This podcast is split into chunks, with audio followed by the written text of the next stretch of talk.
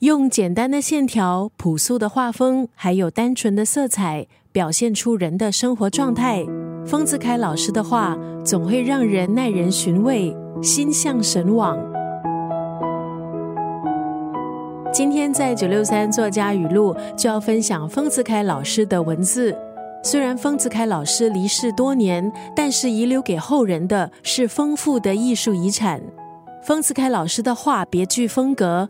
因为他有着国画的深厚根基，只要寥寥几笔就可以勾勒出生动的图像，而他的作品也带出了他感悟人生的智慧。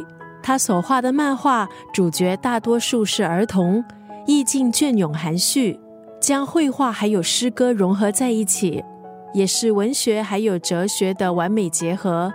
新的一年刚开始，今天在九六三作家语录就送你这一段文字，出自丰子恺老师的作品《豁然开朗》。既然没有净土，不如静心；既然没有如愿，不如释然。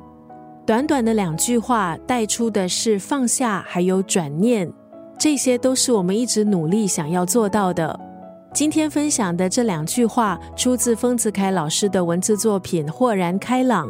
豁然开朗是一种人生境界。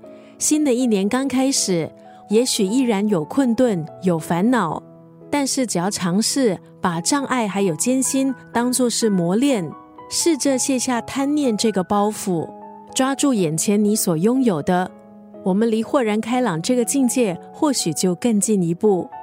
今天在九六三作家语录，丽怡分享的这段文字出自丰子恺老师的文字作品《豁然开朗》。既然没有净土，不如静心；既然没有如愿，不如释然。